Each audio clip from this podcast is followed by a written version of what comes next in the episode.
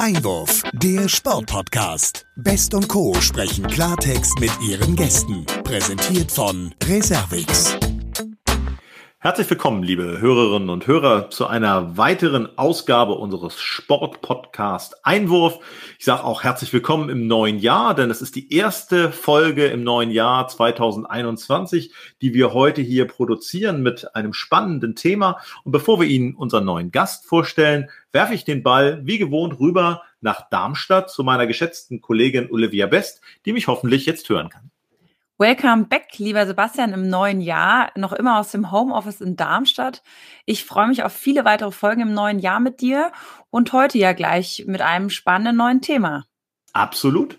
Mit dem Vertreter heißt mit dem Präsidenten des Deutschen Behindertensportverbandes und äh, er ist äh, in Bergneustadt geboren, war auch schon mal als Politiker unterwegs. Ich durfte ihn in Köln schon das ein oder andere Mal persönlich treffen und äh, ich glaube, er brennt für seine Aufgabe, so viel darf man sagen. Und äh, er müsste uns jetzt zugeschaltet sein. Ich sage herzlich willkommen, Friedhelm Julius Beucher. Hallo. Hallo, Herr Beucher, liebe Grüße aus Darmstadt. Schön, dass die Leitung steht. Herr Beucher, vorab, wie geht's Ihnen? Gut gut heißt, das ist eine sehr knappe Antwort, da wollen wir natürlich ein bisschen mehr noch erfahren. Ähm, gut heißt, Sie sind gut ins neue Jahr gekommen und gesundheitlich ist für Sie und auch für Ihre Lieben alles in Ordnung. Das ist der Fall und zum Start ins neue Jahr kann ich noch nie sagen, so still und so ausgeruht, dass man sich gefragt hat, war das denn wirklich Silvester äh, am Abend vorher? Lassen Sie uns noch ein bisschen teilhaben. Wie, wie lief das Absolut, bei Ihnen ja. ab? War das dann ganz zweisam, ganz äh, kleine Runde, wurde lecker gegessen? Ja, äh, ich hätte fast äh, vom Sex des Alters gesprochen. Schön und länger gegessen und dann im Fernsehen hin und her gezappt, am Kamin gesessen und dann nach draußen gegangen und dort auf Distanz natürlich äh, mit den Nachbarn aufs neue Jahr angestoßen und äh, wenig Knallerei erlebt, äh, ein paar Raketen am Neustädter Abendhimmel äh, und dann eigentlich noch ein bisschen durchs Fernsehen gezappt mit meiner Frau, mich unterhalten mit den Kindern, äh, die in der Nähe von Genf leben, telefoniert und dann zu einer mehr als zivilen Zeit ins Bett gekommen. Wir möchten natürlich gerne auch erstmal ein Stück weit zurückschauen auf die vergangenen, ja, acht, neun Monate. Wenn Sie jetzt aus Ihrer Funktion als Präsident des Verbandes äh, auf diese Zeit schauen, ähm, sind Sie nach wie vor guten Mutes und äh, wie würden Sie so diese letzten neun Monate in der Zusammenfassung auch aus Ihrer Funktion heraus beurteilen? Also guten Mutes äh, bin ich grundsätzlich äh, von meiner lebensbejahenden Art, aber es waren einfach und sind noch schwierige Monate. Äh, hinter mir steht ein Verband mit knapp 600.000 Mitgliedern, 17 Landesverbänden und zwei Fachverbänden und über 6.200 behinderten Sportvereinen in denen Prävention, Breitensport, Reha-Sport äh, betrieben wird, Leistungssport in den paralympischen Trainingszentren, in den Olympiastützpunkten über die ganze Republik verteilt. Nur das Salz in der Suppe, was den Leistungssport angeht, der Wettkampf hat gefehlt. Oder wenn er stattgefunden hat, war er stark reduziert. Äh, diese letzten acht, neun Monate haben eigentlich vom ständigen Absagen äh, auf der Grundlage von Krisenstabsitzungen äh, stattgefunden. Es war ungeheuer schwierig, auch nur einen Ansatz von Sportbetrieb aufrechtzuerhalten. Und dann mhm. erinnere ich, dann kam das äh, erstmal in der Geschichte, was es sonst nur bei Kriegen gegeben hatte, die Absage von Olympischen und Paralympischen äh, Spielen. Und da brachen ja für einige unserer Athletinnen und Athleten ebenso wie im olympischen Sport äh, Lebensbilder zusammen. Man hatte sich eben auf diesen Juli, August mit Olympischen und Paralympischen Spielen ausgerichtet. Da hat man sein Studium nach äh, orientiert. Man hat sich bei Arbeitgebern äh, Freizeiten vereinbart. Man äh, er hat gesagt, so das äh, mache ich danach dann wieder anders. Und auf einmal war das alles nicht mehr. Mhm. Und äh, Weltmeisterschaften äh, wurden ebenso abgesagt wie Weltcups. Ich kann an einer Hand abzählen, äh, wo es äh, noch Begegnungen auf Weltebene gegeben hat, manchmal erst ganz knapp vorher äh, stattgefunden oder es waren Veranstaltungen, die nicht real waren, äh, wenn ich auch den wichtigen Punkt der sozialen Begegnung bei Wettkämpfen äh, berücksichtigen will. Wir hatten internationale deutsche Meisterschaften im Schwimmen, die haben in einer Blase stattgefunden. Die ja. Athleten sind angereist sofort ins Hotel unter Quarantäne, vom Hotel in die Wettkampfstätte und sofort wieder zurück. Übrigens eine, ein Bild, äh, was im Moment äh, zu den möglichen Planungen für Tokio 21 äh, überlegt wird und durchgespielt wird, kann man Olympische und Paralympische Spiele, äh, wenn sie denn stattfinden können, in einer sogenannten Blase stattfinden mhm. lassen. Der Rehabilitationssport, ungeheuer wichtig äh, äh, für Menschen, die das brauchen für ihre persönliche äh, Fitness und auch äh, übers Wohlfühlen hinaus, also gesundheitlich zwingend, ist fast ganz zum Erliegen gekommen. Die ersten Vereine melden an, dass sie es finanziell nicht mehr stemmen können. Die Gebühren für angemietete Hallen laufen weiter, es finden aber keine äh, Übungsstunden statt. Und äh, ja. Trainer, soweit sie hauptamtlich sind, müssen bezahlt werden. Also da unterscheidet sich der paralympische Sport nicht vom olympischen Sport. Äh, da bin ich mit Alfons Hörmann, äh, sind wir eine Auffassung. Der Sport erfährt in der Bundesrepublik Deutschland zurzeit eine große Zäsur und die äh, ersten Menschen, äh, um den militärischen Begriff zu benutzen, kündigen bataillonsweise ihre Mitgliedschaften. Dennoch äh, sind in dieser Zeit aus paralympischer Sicht einige äh, Weltrekorde erzielt äh, worden. Der Kugelstoßer, der Nico Kappel, hat einen neuen Weltrekord im August bei einem ganz kleinen Meeting äh, mit ganz wenigen Teilnehmern, aber das ist ja bei der Weite im Kugelstoß egal, ob da drei Leute bei sind oder 30. Die Weite ist entscheidend. Ja. Hat den Weltrekord äh, wieder zurückgewonnen und äh, der Leon Schäfer, ein äh, einseitig äh, amputierter äh, Prothesenspringer, äh, schon äh, Weltmeister und Junior-Weltmeister, äh, äh, der hat dann bei einem kleinen Sportfest in Leverkusen auch im August dann auch Weltrekord äh, gesprungen. Wir haben klassische äh, Gala mit mhm. dem Behindertensportler des Jahres auffallen, äh, ausfallen lassen müssen, Corona bedingt, äh, weil in den Hallen der Abstand nicht gewahrt werden konnte und ja auch kaum Vergleichswerte da waren, wo mhm. man mit eine sportlich faire Wahl erreicht hatte und haben dann den Sportler des Jahrzehnts wählen lassen, dann mit einer Riesenbeteiligung von über äh, 10.000 Stimmabgaben und äh, konnten so an das inzwischen hohe Leistungsniveau des deutschen Parasports in den letzten äh, 10, 15 Jahren äh, darauf aufmerksam machen. Herr Beucher, Sie haben es ja eben schon angesprochen, Tokio 2020 wurde ja leider verschoben. Jetzt befinden wir uns ja aktuell im Lockdown. Welche Herausforderungen kommen im Speziellen auf die Parasportler durch den Lockdown jetzt zu? Man muss ja sagen, die meisten Parasportler haben ja leider nicht die Möglichkeit, sich außerhalb von den Sportstätten fit zu halten, indem sie draußen Sport machen und zum Beispiel joggen gehen. Der Rollstuhlfahrer als Spitzenathlet kann nicht überall äh, sich so bewegen wie der nicht bewegungseingeschränkte Sportler und auch der Prothesenläufer äh, kann äh, sich schlechter im freien Raum bewegen. Äh, das ist eine doppelte Herausforderung.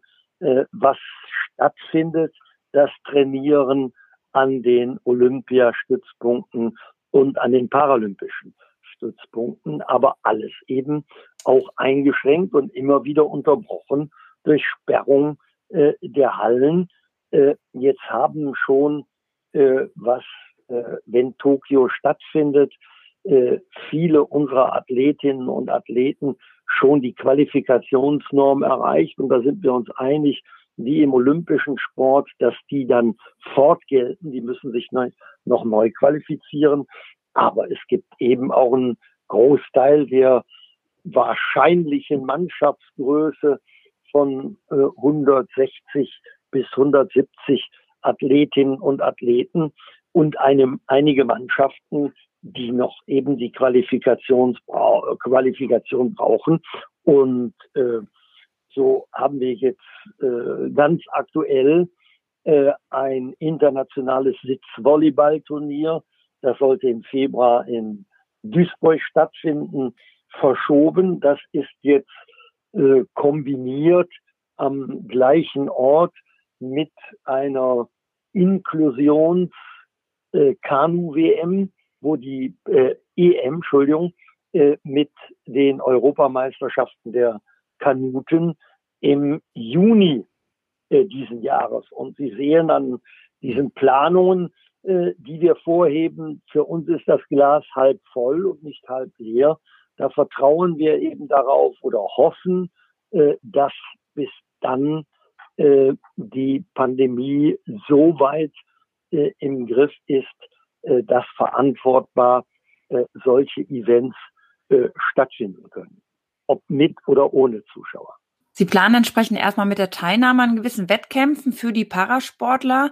Sollten diese jedoch aufgrund der ja, Pandemie und dem leider noch vorhandenen Lockdown nicht stattfinden, wird es ja wahrscheinlich schwierig für viele äh, Parasportler die Qualifikation für Tokio 2021 noch zu bekommen. Die Sitzvolleyballer äh, unserer Nationalmannschaft der Herren äh, muss das äh, Turnier dann gewinnen, äh, um den letzten verbleibenden internationalen Platz äh, im Sitzvolleyballturnier Tokio 21 äh, belegen äh, zu können. Äh, bei den Parakanuten geht es um einige äh, Einzelsportlerinnen und Sportler.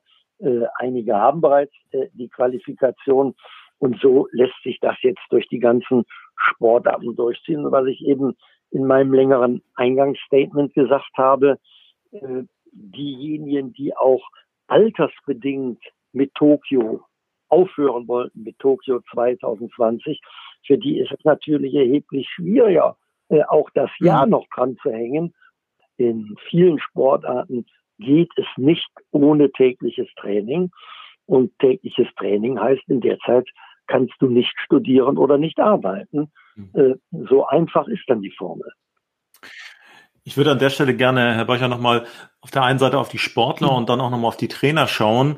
Ähm, gerade in so Krisenzeiten, wie wir sie im Moment erleben, ist es ja auch so, dass äh, es Sportler geben sollte, vielleicht gibt es sie auch, ähm, die vor, vorweggehen und die auch vielleicht eine besondere Last mittragen können, wenn es darum geht, um diese schwere oder über diese schwere Zeit herüberzukommen. Wie sieht das im Parasport aus? Also wir alle wissen, dass es auch dort mit Anna Schaffelhuber, mit Markus Rehm Sportler gibt, die sich eben auch an anderen Stellen schon ähm, stärker hervorgetan haben, natürlich aufgrund ihrer Leistungen, aber auch, weil sie was zu sagen haben. Wie, wie läuft das im Moment? Was haben Sie da für, für einen Überblick über das, was auch die Sportler angeht, wenn sie sich nach außen wenden und ihre Meinung auch zur momentanen Situation sagen? Ja, das sind äh, einfach tolle Menschen, äh, sage ich immer. Und sie äh, geben uns auch ein Vorbild für die gesellschaftliche Diskussion. Äh, wie gehen wir mit äh, plötzlichen Schicksalsschlägen äh, im Leben um, insbesondere was körperliche Einschränkungen bekommen. Das sind ja viele unserer Sportlerinnen und Sportler, äh, die wie du und ich äh, im Auto saßen und äh, unterwegs waren und äh, zur falschen Zeit am falschen Ort waren und mhm. danach aus einem Autowrack als Querschnittsgelähmte herausstiegen. Und da äh, sage ich immer, da geht es mir aber auch nicht um Mitleid, sondern um Respekt für deren Leistungen, zu denen sie dann in der Lage sind, wenn sie anknüpfen an das, was sie vorher sportlich gemacht haben oder über ihre plötzliche Einschränkung den Weg zum Parasport finden und dort eine Sportart äh, erlernen beziehungsweise in einer Sportart trainieren, die sie über die deutsche Spitze und die Europaspitze bis an die Weltspitze treibt. Und äh, das ist natürlich äh, eine ganz besondere Zeit. Das ist aber auch etwas wieder, was wir mit den olympischen Athleten gemeinsam haben. Und in diesem Jahr äh, im Leben mit der Pandemie ist vielleicht manch einem deutlich geworden, wie Parasport und olympischer Sport doch eigentlich in ihrer Anlage, was den Menschen angeht, die Probleme und das Umfeld identisch sind. Also dieses ja. auf Augenhöhe sein, äh, das äh, hat man jetzt in dieser Schicksalsgemeinschaft äh, hm. erleben können. Und wir hatten bei einem großen deutschen äh, Sender das ja bei der Sportlerwahl des Jahres erlebt. Da kam denn eben der Athletensprecher der olympischen Athleten mit äh, unserer Paraathletin, der Radsportlerin Denise Schindler, zusammen auf die äh, Bühne und nahmen dann einen Preis gemeinschaftlich entgegen für einen Sportverein. und äh, das äh, ist auch etwas, was also auch aus der Pandemie heraus entstanden ist. Ja, ja. Also Sie sprechen es an, da wächst dann auch noch etwas stärker zusammen, was eh zusammengehört, nämlich die paraolympische Seite und die äh, Seite der Sportler an sich, die sich da komplett auf Augenhöhe bewegen in der Pandemie. Wie sieht das aber jetzt auf Trainerseite aus? Ähm, was, was kann man dazu sagen, wenn es darum geht, den Trainern auch eine Perspektive zu geben, etwas zu planen, was sich eigentlich nicht planen lässt? Ja, also die äh, Trainer planen permanent, aber sie planen auch für die Tonne. Das äh, wissen sie. Äh, mhm. das kann alles nur umgesetzt werden, wenn man eben äh, Training äh, machen kann, beziehungsweise in einen Trainingslehrgang äh, fahren kann. Es haben ja auch jetzt Trainingslehrgänge unterschiedlich in auf Lanzarote und sonst wo stattgefunden, die aber alle dann eben entsprechend eingeschränkt waren oder auch mit den jeweils lokalen Bestimmungen in Einklang gebracht werden müssen. Und das ist auch ein Teil der Leistungssportdiskussion und des Leistungssportkonzepts äh, in Deutschland, dass unsere Trainer nicht mehr wie früher äh, einige wenige hauptamtliche Trainer waren und die meisten Honorartrainer, sondern bei uns sind jetzt auch die meisten Bundestrainer äh, sind hauptamtliche Trainer. Das mhm. heißt, sie sind durch die großzügige Förderung, die die Bundesrepublik Deutschland dem deutschen Sport äh, auch in der Personalsache gewährt. Das heißt, sie sind äh, bei den Verbänden angestellt und äh, bekommen eben das Geld, was wir äh, vom Bundestag beschlossen, äh, vom Bundesinnenministerium dann an sie weiterreichen äh, äh, können. Sie sind also praktisch, sage hm. ich, wie eine Feuerwehr in Hab-Acht-Stellung und sind so darauf vorbereitet, äh, dass sie zu jeder Zeit, da wo es möglich ist, loslegen können. Um bei dem Thema Pandemie vielleicht noch mal kurz zu bleiben. Die Parasportler haben ja nun deutlich weniger Zeit bis zu den Paralympics, sich fit zu halten und auch zu trainieren. Wie hoch sehen Sie das Risiko mit dem Thema Doping in diesem Zusammenhang? Ja, das äh, ist eine sehr schwierige Frage und äh, ich will die nicht äh, beantworten, ohne darauf hinzuweisen, dass grundsätzlich wir uns ohne Wenn und Aber dem Anti-Doping-Code natürlich äh, verantwortet äh, fühlen und äh, das ist ein Teil der Spekulation, aber auch einer Realität entspricht. Es lässt sich natürlich jetzt in diesen Zeiten Doping schwieriger nachverfolgen und schwieriger zu kontrollieren, als wenn man in jedes Land und in jede Wettkampfstätte und an jeden Trainingsort zu jeder beliebigen Zeit angekündigt oder unangekündigt äh, reisen kann. Wir sollten das vielleicht nochmal aufgreifen. Das liegt ja vor allen Dingen auch an kapazitären hm. und organisatorischen Gründen. Ja, nicht nur äh, äh, das, sondern sie müssen ja dann eben auch die Menschen haben, die sie irgendwo hinschicken, wo hm. möglicherweise Risiko äh, ja. ist. Äh, deshalb schränkt das schon äh, Trainingskontrollen an, aber äh, in dem Zusammenhang, auch da sage ich, da ist für mich das Glas äh, mehr halb voll als halb leer, ist das ein ganz wichtiges Zeichen, dass wir jetzt dieses Verfahren mit diesem Erfurter Arzt haben, der aller Voraussicht nach ins Gefängnis äh, äh, gehen wird und auch, äh, dass es einhergeht mit äh, langjährigen bis hin zu lebenslangen Strafen für die Sportlerinnen und Sportler. Da ist die internationale äh, Hemmschwelle äh, sehr, sehr hoch äh, gesetzt worden. Und das ist auch gut so. Äh, gleichwohl, äh, ich will das nicht über den Äcker sagen, äh, würde ich Ihnen in einem persönlichen Gespräch ein, zwei Länder und ein, zwei Sportarten sagen. Da bin ich mal gespannt, wie man das hinkriegt, dass man da diese Betruge, diese Betrügereien und diese unfaire Manipulation ausgemistet bekommt. Äh, das ist eine Gesamtherausforderung äh, des deutschen wie auch internationalen Sports. Und vor dem Hintergrund war die Sanktion, was äh, Russland angeht, da hätte ja noch eine Schippe draufgelegt äh, werden können. Mhm. Äh, denn äh, letztlich ist das ja keine Frage der Fahne, äh, die ich trage oder den Namen meines Landes auf dem Trikot, sondern da ist ja entscheidend, was im Körper drin ist. Ne? Und, ja. äh, was im Körper drin sein sollte, ist ja dann mehr und mehr jetzt auch der, der Impfstoff. Und diese Frage wird gerade auch in den letzten Tagen heftiger diskutiert, bezogen auch auf Paralympische und Olympische Spiele. Äh, wie geimpft fahren denn dann die Sportler zu diesen Spielen?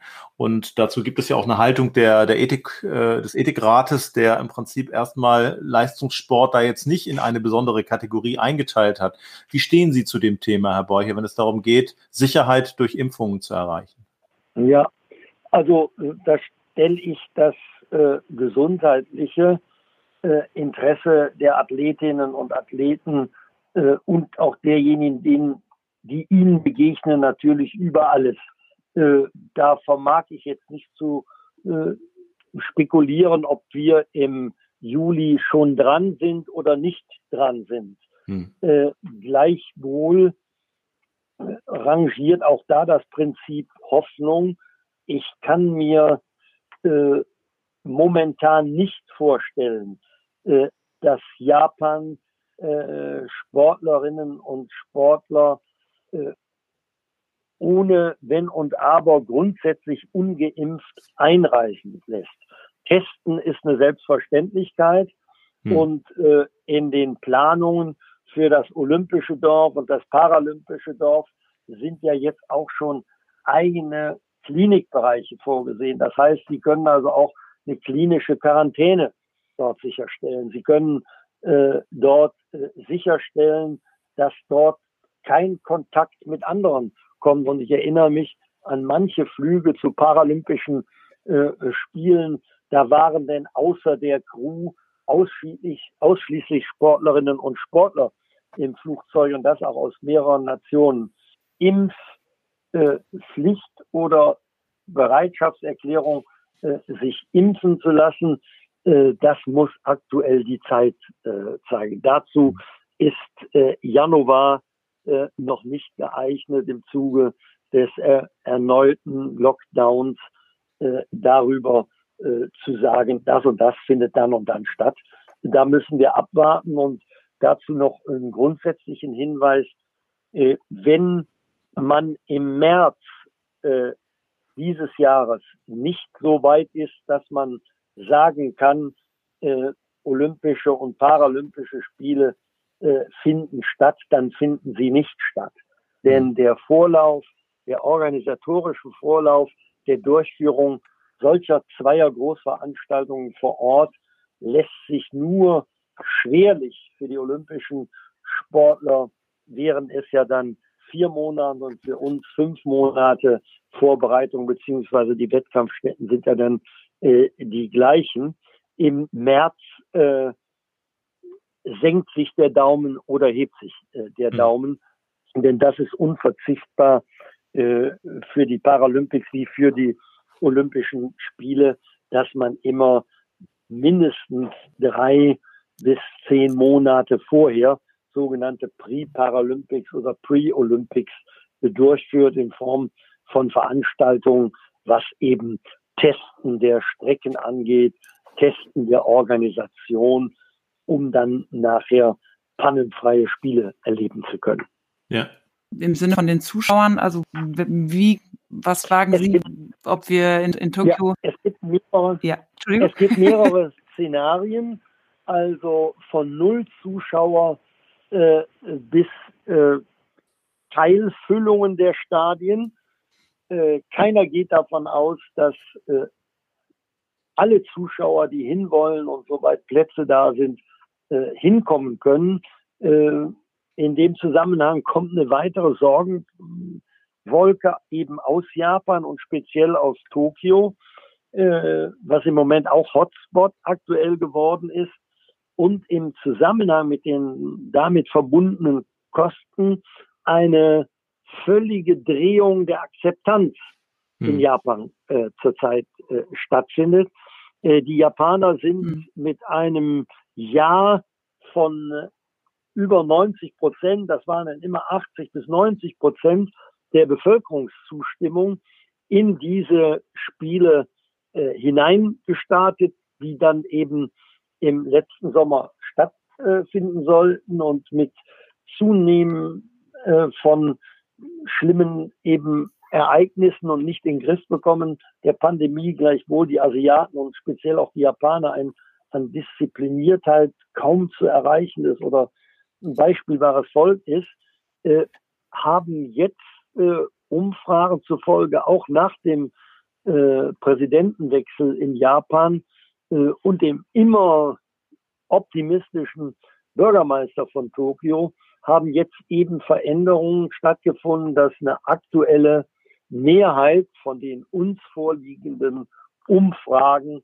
äh, der Japaner äh, nicht gut findet, dass die Spiele stattfinden. Das ist aber kein Totschlag äh, oder Ausschlusskriterium. Die Verträge sind alle geschrieben und in den äh, Verträgen ist kein Ausweich darin, dass man sagt, ja halt, die Bevölkerung will das jetzt nicht mehr. Äh, das äh, ist eben internationalem Vertragswerk geschuldet.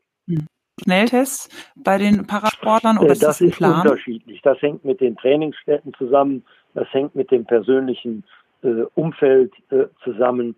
Äh, da werden sowohl äh, Schnelltests äh, wie auch äh, die umfänglicheren äh, Tests äh, in Anspruch genommen. Okay, ähm, ich würde gerne, Herr Beucher, den Blick mal ein bisschen weiter noch richten über den, ich sag mal, Leistungssport hinaus.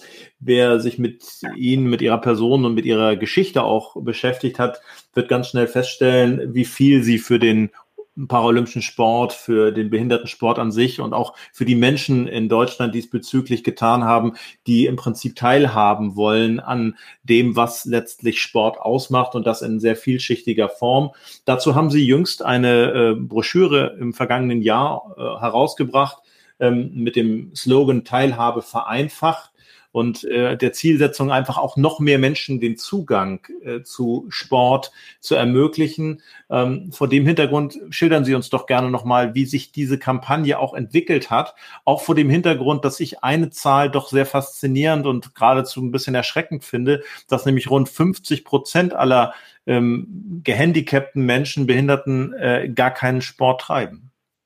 Ja, das sage ich immer, das ist nicht nur eine Herausforderung für uns als Deutscher Behindertensportverband mit seinen angeschlossenen Landesverbänden, Fachverbänden und äh, Behindertensportvereinen, das ist eine gesamtgesellschaftliche Aufgabe, denn äh, dass Menschen gesund sind, äh, das muss im Staatsinteresse äh, leben. Und äh, man wird nicht dazu gezwungen, sich gesund zu verhalten, aber man bekommt ja gesagt, unter welchen äh, Verhaltensweisen man selber auch etwas dazu beitragen kann. Und da bekommt dem Sport aus medizinischer äh, Sicht wie auch aus gesamtgesellschaftlicher Sicht eine besondere Rolle zu.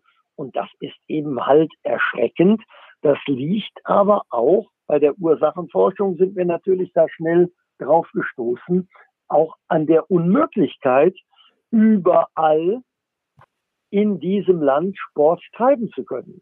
Hm. Es gibt äh, glücklicherweise mehr Menschen ohne Behinderung äh, als äh, mit äh, Behinderung und äh, deshalb haben wir auch nicht so ein äh, geografisch flächendeckendes Angebot und da sticht genau diese Broschüre und diese Kampagne rein, dass wir auch zunehmend die Regelsportvereine des Deutschen Olympischen Sportbundes ermuntern wollen, auch äh, Sportangebote für Menschen mit Behinderung zu machen.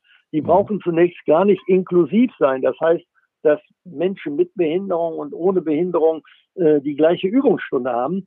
Zunächst geht es um das Sportangebot äh, an sich. Und selbst da, wo sie ebenerdig in die Hallen oder auf die Sportplätze können, haben sie spätestens die Stufen bei den Toiletten oder die Enge der Toilettentüren, äh, geschweige sich auch dort noch duschen zu können. Und deshalb äh, werden ja glücklicherweise keine öffentlichen Sporthallen und Sportplätze mehr gebaut, da wo sie noch äh, gebaut werden. Auch da haben wir ja bundesweit einen riesen Nachholbedarf. es scheitert überwiegend an der Barriere Barrierefreiheit. Das sind aber nicht nur die Barrieren, die ich hier im räumlichen Bereich habe. Es sind ja auch die Sinnesbarrieren. Was nützt äh, äh, jemand, der blind ist, wenn er einen abgesenkten Bürgersteig hat oder er hat die entsprechenden Erhöhungen äh, für den äh, Blindenstock auf dem Fußgängerüberweg, wenn er an der Ampel steht und kein akustisches Signal äh, ja. bekommt. Äh, das ist ein Beitrag einer aufgeklärten Gesellschaft und da sind viele, viele Länder viel, viel weiter als wir. Äh, da muss man auch in dem Zusammenhang immer wieder die skandinavischen Länder nennen. Und das ist eine nicht nur Herausforderung, da muss täglich dran gearbeitet werden. Und erst wenn der Zugang möglich ist, dann kann ich eben an den Kopf appellieren und sagen, Mann, mach doch mal auch für hm. dich selbst etwas und du verschaffst dir ja nicht nur mehr Lebensqualität, indem du bewegungsfähiger bist, du schaffst, verschaffst dir auch Lebensfreude und das ist hier eben der Teil mit, äh, wo es nicht nur um niederschwellige Angebote geht, sondern wo auch ein Regelsportverein sagen kann, Mann, das könnten wir doch auch machen. Ja. Das könnten wir doch ja auch bieten. Und es gibt ja nur klassische mhm äh, inklusive Sportarten, Rollstuhlbasketball nenne ich da immer an erster Stelle. Äh, da können ja äh, bis auf äh, höchste Spielklassenebene können äh, im Rollstuhlbasketball Menschen mit und ohne Behinderung mitspielen. Dieses äh, Buch, was wir rausgegeben haben, was natürlich auch online bei uns mhm. auf der Verband, Verbandsseite www.dbs npc.de, das heißt also www.dbs für Deutscher Behindertensportverband minus NPC, National Paralympic Committee.de. Da kann man es eben äh, abrufen, aber man kann eben uns auch anschreiben, dann bekommt man es äh, zugeschickt. Und wir haben bereits innerhalb der ersten drei Wochen nachdrucken müssen. Ein solcher Run hat auf dieses äh, Buch bestanden und sehr viele Medien haben das aufgegriffen, haben äh, Sportvereine, äh, die inklusiven Sport oder Behindertensport oder Regelsportvereine, äh, die äh, für äh, Behindertensportler etwas angeboten haben, haben die Medien aufgegriffen und darüber berichtet. Also das ist noch ein ständiger äh, Prozess und äh, da bin ich Ihnen auch dankbar, dass Sie an dieser Stelle das erwähnt haben. Sie haben in Ihrer Kampagne so schön schon gesagt, die Basis stärken und den Nachwuchs begeistern. Wie kommen Sie denn genau an Ihren Nachwuchs ran?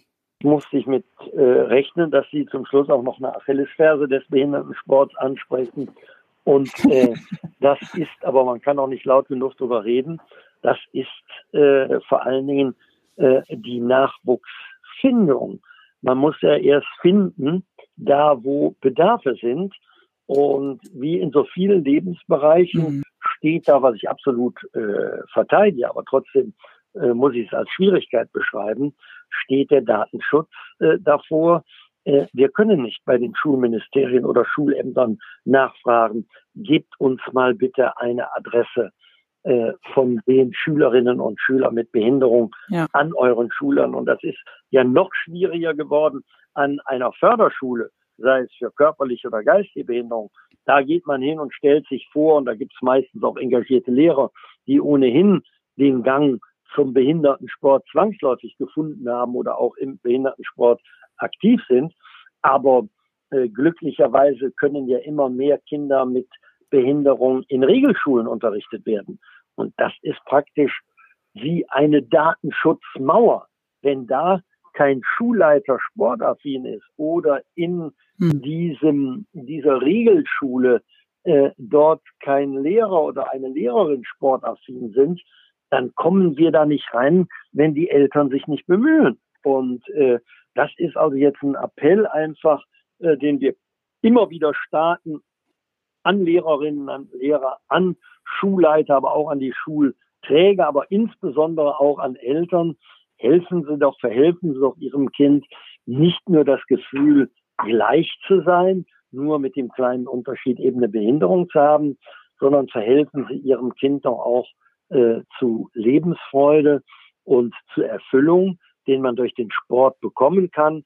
Und äh, kümmern Sie sich, wo es Behindertensportvereine in Ihrer Nähe gibt. Und unsere Landesverbände haben dieses, ich muss es als ein Dilemma bezeichnen, äh, auch aufgegriffen und haben sogenannte Talentscouts ausgebildet, die also gezielt Schulen aufsuchen. Äh, das gibt es leider noch nicht in allen Landesverbänden, ist ja auch eine finanzielle Frage, immer wie so alles in diesem Leben.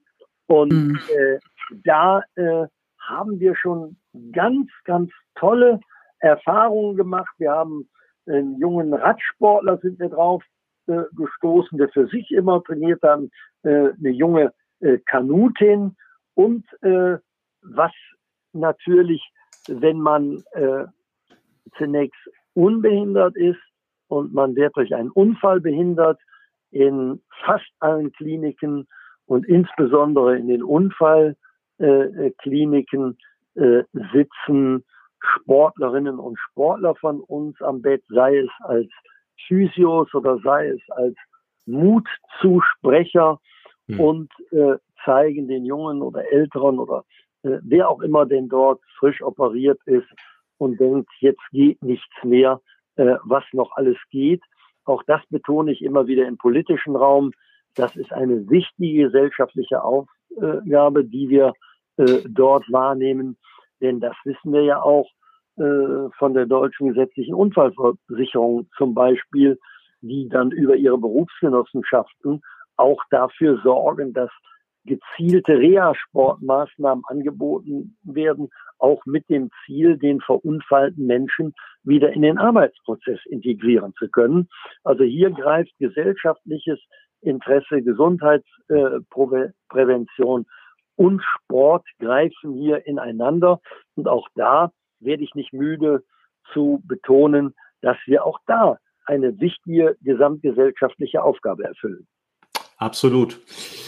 Herr Beucher, wir könnten jetzt bestimmt noch ein Stündchen weitersprechen. Thomas Gottschalk würde sagen, wir haben schon wieder gnadenlos überzogen, aber es ist ja auch wichtig. Insofern ist es uns auch sehr wichtig, dass wir Ihnen und diesen Themen viel Raum geben. Ich würde gerne zum Ende noch einen Blick nach vorne werfen und der in, in Kombination vielleicht auch ein Stück weit mit den Finanzen, die Sie ja schon angesprochen haben. Ähm, wenn es darum geht, wieder hochzufahren, Sie sagten vorhin, es wird nicht wieder sein wie früher oder wie vorher. Wie müssen wir uns das vorstellen? Wie können wir uns das vorstellen vor dem Hintergrund der doch ja stark beanspruchten finanziellen Möglichkeiten, die in allen Bereichen im Moment nicht sehr rosig aussehen, wie es dann für insbesondere eben den Behindertensport darum gehen wird, wieder hochzufahren und gleichzeitig sich das auch leisten zu können. Geben Sie uns doch gern da noch einen hoffentlich positiven Ausblick. Ja, das, äh, ob das nur pandemiebedingt ist, vermag ich nicht zu sagen. Das äh, wird ja in den Konzernetagen immer entschieden, wen man unterstützt und wen man nicht unterstützt. Hm. Ich äh, kann äh, erfreut sein und ich weiß jetzt nicht, wie weit ich Werberücksichtnahmen hier äh, bei Ihnen haben muss, dass äh, einige unserer äh, Sponsoren äh, und Sponsoren äh, es einfach äh, die Verträge unterschrieben haben, äh, dass sie weitermachen. Aber es sind auch Leute, die haben das Engagement eingestellt und haben äh, nicht zum 1.1.2021 verlängert oder mhm. haben erheblich reduziert. Also der verlässlichste Part in der ohne einen Privatsponsor zu nahe zu treten, ist, aber das reduziert sich überwiegend auf den Leistungssport. Das ist der Bund. Das mhm. heißt, die im Bundestag beschlossenen äh, Gelder für den Leistungs- und Parasport, für den Leistungssport der Para- und Olympiasportler und den damit verbundenen Personalausgaben, das äh, setzt das äh, Bundesministerium des Innern, um bei der alten Bezeichnung äh, zu bleiben, äh, setzen die eins zu eins äh, um. Äh, aber wenn natürlich uns äh, Großsponsoren äh, verlassen oder sagen, das passt nicht mehr in unser Portfolio oder unsere äh, Vorstellung, äh, da äh, sage ich dann eben einfach, da sind wir Zweiter und da sind mhm. eben halt Firmen dabei, die, und ich will ja keinen Neidkomplex äh, anrühren, aber es ist schon ein Unterschied, wenn man sieht, dass große Firmen in äh, eine attraktive Sportart ungehemmte Millionenhöhen reinpumpen und äh, äh, bei uns äh, Kürzungen hm. vornehmen. Da ist jetzt die Podcast-Sendung nicht äh, geeignet, das hier zu machen. Wir müssen das äh, eben auch im Verband besprechen, wie wir damit umgehen. Aber es wäre komisch und verlogen, wenn ich nicht sagen würde, das ärgert mich schon und führt zum Kopfschütteln. Hm. Äh, wie weit jetzt äh, wir einen Mitgliederrückgang haben werden, äh, das wissen wir nicht. Es gibt die Mitgliederbestandserhebung immer im Frühjahr des jeweiligen Jahres für das letzte Jahr. Wenn ich die Zahlen hochrechne, wo überall Kündigungen in den Landesverbänden eingegangen sind, dann werden wir da einen schmerzlichen Verlust im äh, zweistelligen Prozentbereich äh, mindestens bei den Mitgliedern haben und auch einige Vereine, die einfach äh, nicht mehr äh, können. Und das äh, ist beim Deutschen Olympischen äh, Sportbund äh, ähnlich. Äh, da hoffe ich, dass wir nach Überwindung der Pandemie auch wieder schrittweise, aber dann schnell wieder hochfahren können, weil das greift ja alles ineinander. Mhm. Äh, wenn ich weniger Vereine habe, habe ich weniger Betreuungsaufgaben äh, und wenn ich äh, weniger äh, Sportlerinnen und Sportler habe, äh, habe ich eben auch nicht so ein aktives Verbands- und Vereinsleben äh, vor Ort. Und man kann ja glücklicherweise nicht Menschen, die in den Verbänden arbeiten, je nach Bedarf anheuern und feuern, sondern äh, da wird noch manches Gehirnschmalz gebraucht, um da Wege aus der Krise zu finden, kreativ wie innovativ. Ich bin aber hoffnungsfroh bei der jungen Mannschaft, die wir in der Bundesgeschäftsstelle haben, bei dem Generalsekretär und auch was die Innovationskraft des äh, Verbandes in seinen Landesverbänden angeht. Hm. Denn wir feiern in diesem Jahr, wenn es was zu feiern gibt, das heißt Geld für eine Feier da ist, feiern wir 70 Jahre Deutscher Behindertensportverband. Und wenn ich überlege, wie dieser Deutsche Behindertensportverband sich von einem reinen versehrten Sportverband zu einem international anerkannten Sportverband entwickelt hat, dann ist das in den 70 Jahren schon besonders äh, beachtlich. Und wenn ich sehe, was allein in den letzten 20, 30 Jahren äh, sich verändert hat, das war und ist ja manchmal und heute noch atemberaubend. Aber da arbeiten wir auch kräftig dran, dass es weiter äh, so geht. Und der Sportler guckt ja außer beim Start äh, meistens nach oben und nicht nach unten. Das ist ein wunderbares Schlusswort, Herr Borcher. Dieses Bild, das möchte ich gerne mitnehmen, auch in Gedanken an die vielen äh, Behindertensportgalen, die wir schon zusammen erleben konnten. Und ich hoffe, dass es die dann auch ganz bald wieder geben wird und dass äh, sie gemeinsam mit den Trainern und weiteren Athleten auch wieder Sieger auf der Bühne präsentieren werden. Denn äh, ich denke, das Stichwort Hochfahren, das äh, ist das Entscheidende an der Stelle. Hoffen wir alle, dass das ganz schnell und bald wieder passieren wird. Wir bedanken uns an der Stelle erstmal für das Gespräch, für diese Runde. Das schön, dass Sie sich Zeit genommen haben und äh, wünschen Ihnen und Ihrer Familie auch erstmal alles Gute. Bleiben Sie gesund und äh, hoffentlich bis ganz bald. Herzlichen Dank. Ich gebe das alles äh, heftigst erwidert zurück mit gleichem Umfang und äh, nehme Sie bei dem auf bald äh, beim Wort. Ich setze Sie einfach mal auf Wiedervorlage und Sie haben mir jetzt alle Ihre Nummern gegeben. Sie werden mir nicht ausweichen können. Herr Beucher, vielen Dank für das nette Gespräch. Bis bald. Ja, das war ein längerer Podcast, liebe Olivia, aber auch mit sehr ernsten Zügen, muss ich sagen. Ja, allerdings, lieber Sebastian, mit vielen spannenden Themen und ich hätte noch so viel mehr fragen können. Und man merkt natürlich, dass er auch mal in der Politik war und äh, stand ja bei dem Sportausschuss des Deutschen Bundestages vor.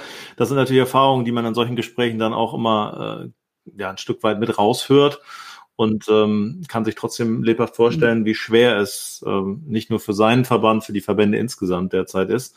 Ähm, trotzdem bleiben wir optimistisch und schauen positiv nach vorne. Und äh, ich freue mich schon auf den nächsten Gast mit dir. Ähm, in wenigen Tagen ist es soweit und äh, dann werden wir auf jeden Fall weitersprechen. Bis bald. Tschüss, Sebastian. Ciao.